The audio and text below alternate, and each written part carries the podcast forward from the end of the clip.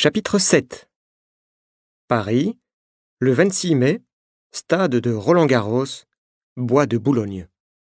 Quand j'étais petit, je venais souvent ici, l'après-midi. C'était mon parc préféré. C'est un lieu de promenade parfait.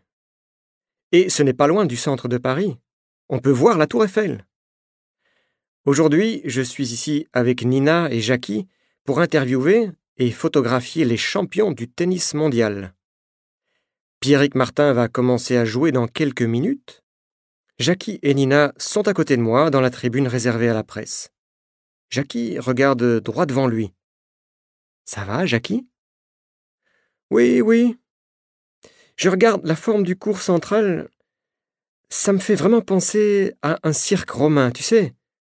Je peux imaginer facilement Pierrick Martin et son adversaire habillés en gladiateurs. C'est vrai, dis-je. La différence, c'est qu'à notre époque, le public n'exige pas la mort du perdant. Le premier match de Pierrick Martin est une victoire facile. Il a un service très efficace. Il accumule les aces. Sa force extraordinaire ne laisse aucune chance à son adversaire. Regarde bien Pierrick. Tu le trouves normal? me demande Jackie. Ben oui. Je trouve qu'il joue bien, il est en pleine forme, non? Tu sais que j'observe Pierrick attentivement ces dernières semaines. Oui Et toi, tu ne trouves pas qu'il est différent?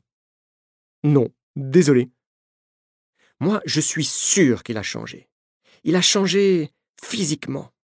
Pierrick Martin est en train de saluer le public. Il a un sourire triomphant.